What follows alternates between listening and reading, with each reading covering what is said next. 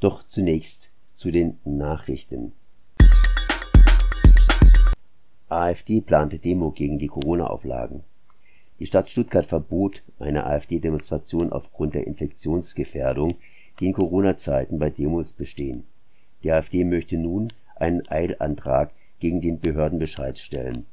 Die Südwest-AfD wollte am 24. Mai in der Stuttgarter Innenstadt mit 500 Teilnehmenden gegen die Beschränkungsmaßnahme bei der Corona-Pandemie eine Kundgebung abhalten.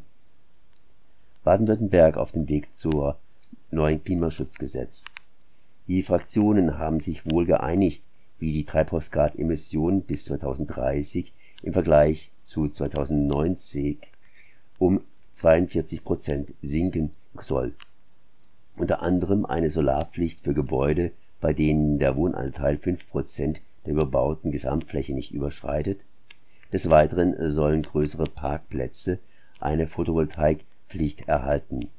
Dann ist noch eine Klimaschutzstiftung geplant zur finanziellen Abdeckung.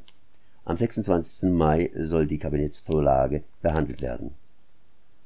Robert-Koch-Institut startet Corona-Studie in Baden-Württemberg. Rund 2000 Menschen sollen in den nächsten Wochen im Corona-Hochgebiet Kupferzell befragt und getestet werden. Am 1. März hatten sich bei einem Kirchenkonzert viele Menschen angesteckt. 112 waren positiv getestet worden, drei sind verstorben. Die Forscher wollen wissen, wie viele Menschen in Kupferzell Corona-Antikörper gebildet haben. Insbesondere soll die Frage geklärt werden, wie hoch die Zahl der nicht erkannten Erkrankten ist, welche Maßnahmen die Verbreitung des Viruses beschleunigen bzw. behindern. Vier weitere Orte sind bei der Studie Corona-Monitoring lokal beteiligt. Am Ende sollen 8000 Menschen untersucht sein. Borkenkäfer fallen über die Bäume her. Dürre, Hitze und Schädlinge machen den Waldbauern das Leben schwer. Wegen der Viruskrise stockt der Holzverkauf. Stämme bleiben liegen, Käfer siedeln sich an und fallen später über den Wald her. Die Aufarbeitung schadhaften Holzes ist teuer und die Preise am Markt sind tief unten. Die Waldbauern bitten deshalb um Hilfe. Die Landesregierung will den Waldbauern im Kampf gegen die Dürre nun wieder beispringen.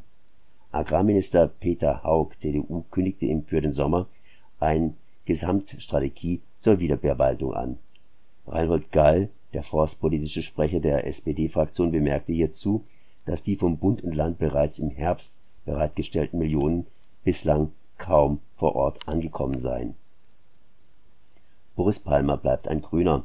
Der Tübinger OB Boris Palmer ist immer wieder durch provokante Aussagen in die Kritik geraten, unter anderem mit dem Satz, in Deutschland würden Menschen gerettet, welche in einem halben Jahr sowieso gestorben wären. Jetzt entschied der Landesverband auf ein Parteiausschlussverfahren zu verzichten. Ihm wird nur nahegelegt, die Partei freiwillig zu verlassen. Daneben gibt es innerhalb der Partei für Palmer jedoch auch genügend Rückhalt. Kein Volksbegehren für beitragsfreie Kitas Der Landesverfassungsgerichtshof hat mit dem Mai das Volksbegehren für beitragsfreie Kitas gekippt. Der Vorstoß von SPD und mehr als einem Dutzend Bündnispartner für eine kostenfreie Kinderbetreuung in Baden-Württemberg ist somit fürs Erste gescheitert. In zehn Monaten ist Landtagswahl. Die SPD kündigte an, jetzt ein Wahlkampfthema zu haben. Die GW-Landesvorsitzende Dora Moritz sagte, die Entscheidung des Landesverfassungsgerichts ändert nichts an der Notwendigkeit, mehr in Kitas zu investieren.